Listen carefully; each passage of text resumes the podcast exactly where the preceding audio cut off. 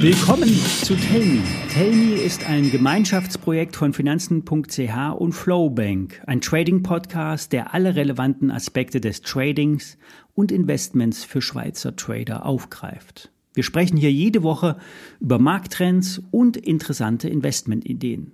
Mein Name ist Thomas Kolb und ich begleite Sie zweimal die Woche in die Welt der Börse. Finanzen.ch ist eine fundierte Quelle für Schweizer Finanzmarktinformationen und jetzt wird das Informationsangebot um den Tellme Podcast erweitert. Wir starten mit der ersten Episode von Tell Me. Aber bevor wir anfangen, vorab ein wichtiger Risikohinweis. Alle nachfolgenden Informationen stellen keine Aufforderung zum Kauf oder Verkauf der betreffenden Werte dar. Bei den besprochenen Wertpapieren handelt es sich um sehr volatile Anlagemöglichkeiten mit einem hohen Risiko. Dies ist keine Anlageberatung und sie handeln auf eigenes Risiko. Wir beginnen mit einem Blick auf die amerikanischen Märkte. Der S&P 500 hat auch gestern ein neues All-Time-High gemacht und Treiber waren wieder einmal die Big Techs. Bis auf einen, Tesla, strauchelt seit ein paar Tagen. Am Donnerstag wird der E-Auto-Pionier seine Zahlen veröffentlichen und die Börse hat Respekt vor möglichen negativen Überraschungen. Wir werden es beobachten und hier darüber berichten. Eine Aktie, die eine wirklich schlechte Zeit hinter sich hat, ist PayPal. Der Zahlungsdienstleister hatte lange Zeit mit einem schwachen Wachstum zu kämpfen. Doch eigentlich stimmt das gar nicht mehr so. Auch wenn Apple Pay und die anderen Zahlungsdienstleister wie Block starke Konkurrenz sind. Im letzten Jahr wurde ein kontinuierliches Umsatzwachstum von 7 bis 8 Prozent gemeldet. Und der Gewinn stieg deutlicher zwischen 20 und 30 Prozent. Doch an der Börse haben sich vor allem institutionelle Anleger von dem Wert getrennt. Die Zahl der Asset Manager, die PayPal im Depot hatten, ging kontinuierlich zurück. In den Medien, vor allen Dingen in Social Media, wurde oft schon die Trendwende ausgerufen. Doch der Abverkauf ging bis Ende Oktober des vergangenen Jahres weiter. Erst bei 50 Dollar war Schluss. Der Markt hatte nun in den letzten Wochen mit einem Test der Unterstützung gerechnet, ein zweites Standbein. Doch bei 57 Dollar wollte schon keiner mehr verkaufen. Und wenn man einen Schritt zurückgeht, ist seit dem Sommer eine inverse Schulter-Kopf-Schulter-Formation zu erkennen. Das letzte Tief ist der Kopf und der Bereich um 57 Dollar sind die beiden Schultern. Invers, weil das Ganze verkehrt herum ist. Das heißt, die Nackenlinie ist oben. Und diese wurde nun in den letzten Tagen überwonnen, überwunden und damit auch ein Abwärtstrend, der seit anderthalb Jahren Bestand hat.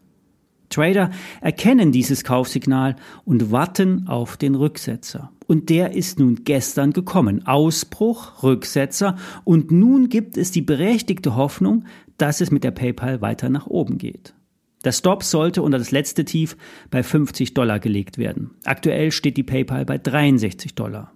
Natürlich kann der Markt nach dem Allzeithoch beim Nasdaq und auch beim S&P 500 konsolidieren. Doch die PayPal hat durchaus Chancen, die schlimmste Zeit überstanden zu haben.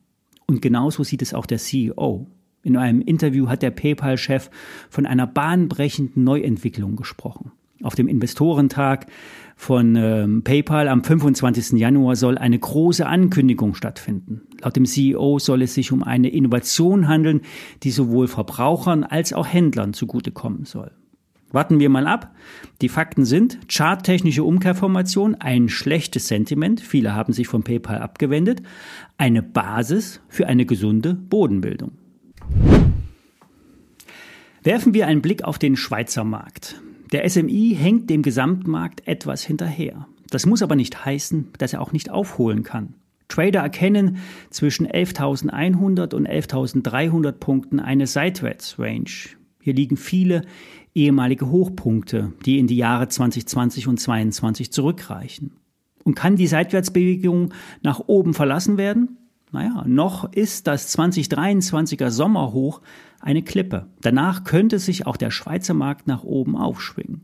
Ähnlich sehen es auch die großen Asset Manager in der Schweiz. Die Aktienquote wird erweitert und das Risikoprofil angehoben. Natürlich will sich niemand zu weit exponieren, defensive Dividendentitel sind im Fokus. Profis halten ungefähr 15 Prozent Schweizer Aktien im Portfolio. Das klingt wenig, Vermögensverwalter müssen sich aber international vergleichen lassen. Und niemand will sich die Blöße geben, einen gestiegenen Markt hinterherzurennen. Viele würden lieber nach einem Rücksetzer kaufen. Und das ist auch ihr gutes Recht bei Schwäche kaufen. Es sagt uns aber auch, der Schweizer Markt hat einen guten, stabilen Boden, in dem starke Hände zugreifen, wenn es etwas günstiger wird. Ein Top-Pick, zumindest für die Deutsche Bank, ist Oracle. Den Tech-Konzern haben die wenigsten auf dem Radar. Oracle hat sich in den letzten Jahren neu erfunden und mit dem Cloud-Geschäft einen Wachstumstreiber entwickelt. In den letzten Jahren hat man durch massive Aktienrückkäufe das Ergebnis pro Aktie um ein Drittel gesteigert. Im gleichen Umfang wurden ausstehende Aktien reduziert. Ein Trick, der sich bei der Bewertung gut anfühlt. Das organische Wachstum war gering, doch mit dem Cloud-Geschäft ändert sich das wieder. Cloud-Dienste sind für Unternehmen ganz schön teuer und Microsoft und Alphabet verdienen eine sehr hohe Marge mit den Datendiensten. Das ist dem Kunden manchmal gar nicht so klar, was mit dem Datenmanagement in der Cloud dann das alles schlussendlich so kostet. Die meisten sind in langen Verträgen gebunden, aber da ist auch eine Chance für Oracle und andere Cloud-Späteinsteiger. Es gibt noch genügend Marge im Business und Oracle ist technologisch vergleichbar mit Google und noch leistungsstärker in der Datenwolke als Snowflake. Der Umsatz liegt jetzt bei fast 50 Milliarden US-Dollar. Die Dynamik im Umsatzwachstum hat deutlich zugenommen. Das wird aber durch die Cloud getragen. Das klassische Lizenzgeschäft ist rückläufig. Aber an der Börse gilt ja, Bewertung kommt von Wachstum. Wenn der Gewinn nun genauso zulegen kann, was mit der Cloud-Marge als wahrscheinlich gilt, dann könnte auch eine Neubewertung der Aktie einsetzen. Die Aktie hat bei 100 Dollar einen Boden. Aktuell steht der Wert bei 110 Dollar. 130 Dollar sind locker denkbar und im Zuge einer Neubewertung sind auch 170 Dollar möglich. Das war unser erster Tell Me Podcast. Wenn Ihnen der Podcast gefallen hat, abonnieren Sie ihn und wir kommen jetzt zweimal die Woche, immer Dienstag und Donnerstag. Bis dahin, alles Gute.